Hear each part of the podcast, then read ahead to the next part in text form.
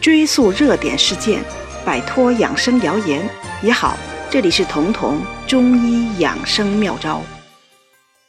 有乳腺增生的人很多，有的人会感到明显的这个胸部的胀痛，他们因此担心自己的乳腺增生是不是太严重了，再发展下去会不会成为乳腺癌？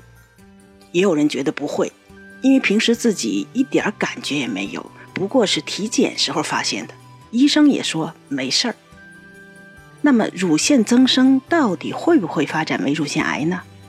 答案很肯定，不会。乳腺增生是不可能发展为乳腺癌的，再严重的增生也不会。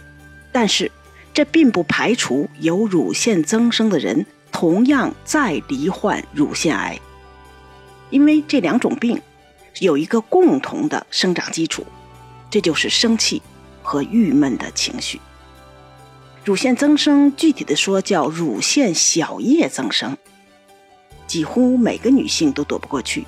从青春期一直到更年期，其中的各个年龄段都可能发生。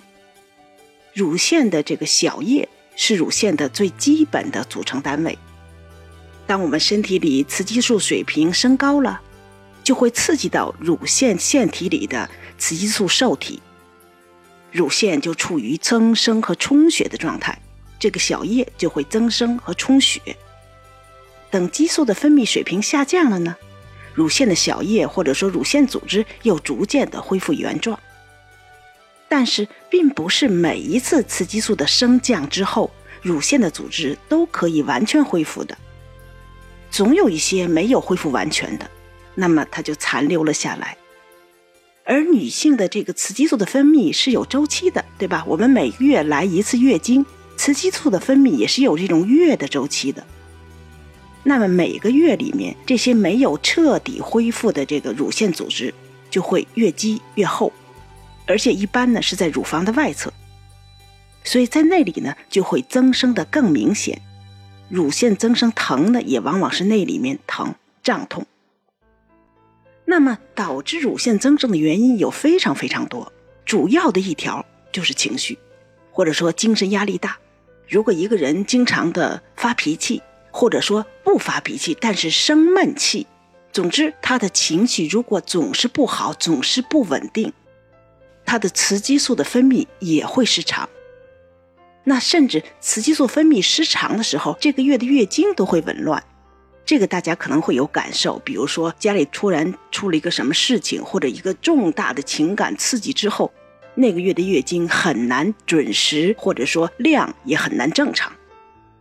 乳腺也是一样的，因为乳腺和卵巢都是受控于雌激素的，所以只要你的情绪不稳，雌激素不稳，你的乳腺和卵巢都会受累。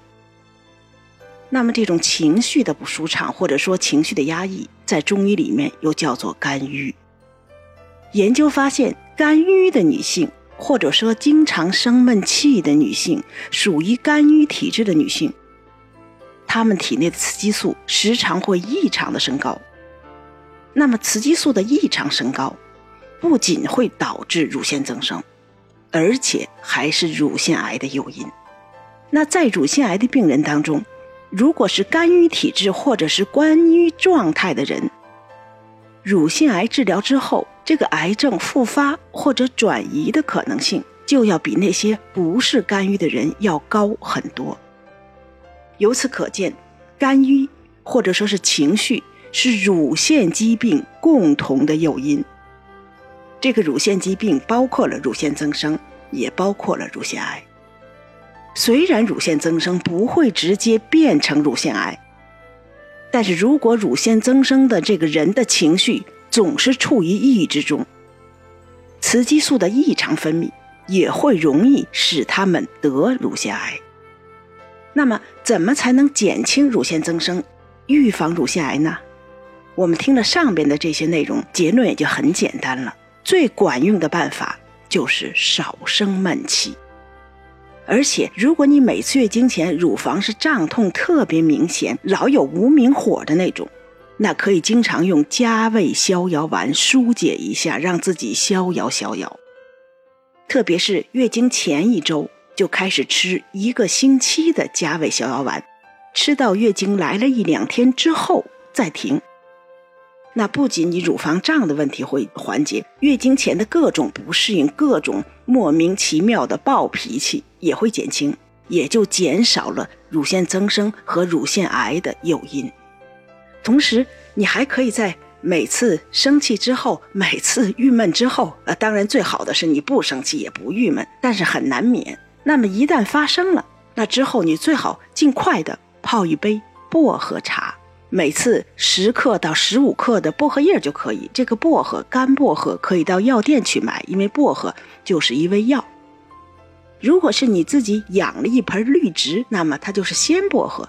鲜薄荷的用量就要大一点，可以用到二十克，再加一点冰糖，用开水冲泡。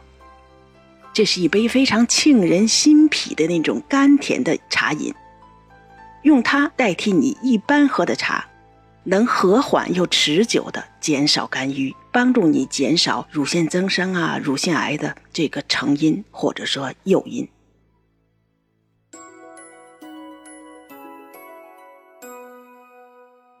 本节目由健康新同学、博吉新媒联合出品，喜马拉雅独家播放。